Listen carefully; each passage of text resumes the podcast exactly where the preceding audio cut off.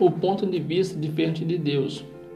Deus nos criou a sua imagem e semelhança. Está em Gênesis 1, versos 26 ao 27. E ao fazer isso, ele nos deu uma capacidade de raciocinar.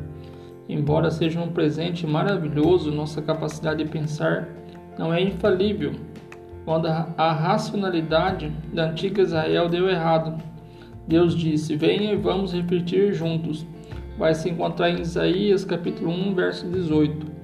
Mas as escrituras também registram também essas palavras de Deus, porque os meus pensamentos não são vossos pensamentos, nem os vossos caminhos os meus caminhos, diz o Senhor. Porque assim como os céus são mais altos do que a terra, assim são os meus caminhos mais altos do que os vossos caminhos e os meus pensamentos mais altos do que os vossos pensamentos. Se encontra Isaías 55, do 8 ao 9. Portanto, Deus deu autoridade sobre a nossa conduta e não ao homem. Provérbios 14, versos 12. Incluindo a decisão de que quais alimentos poderíamos ou não comer.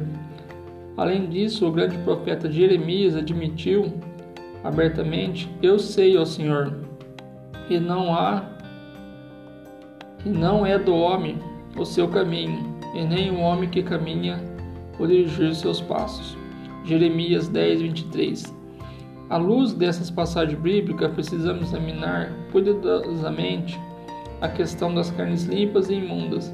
Precisamos ter a certeza de que entendemos o ponto de vista de Deus, em vez de confiar exclusivamente em nosso próprio raciocínio.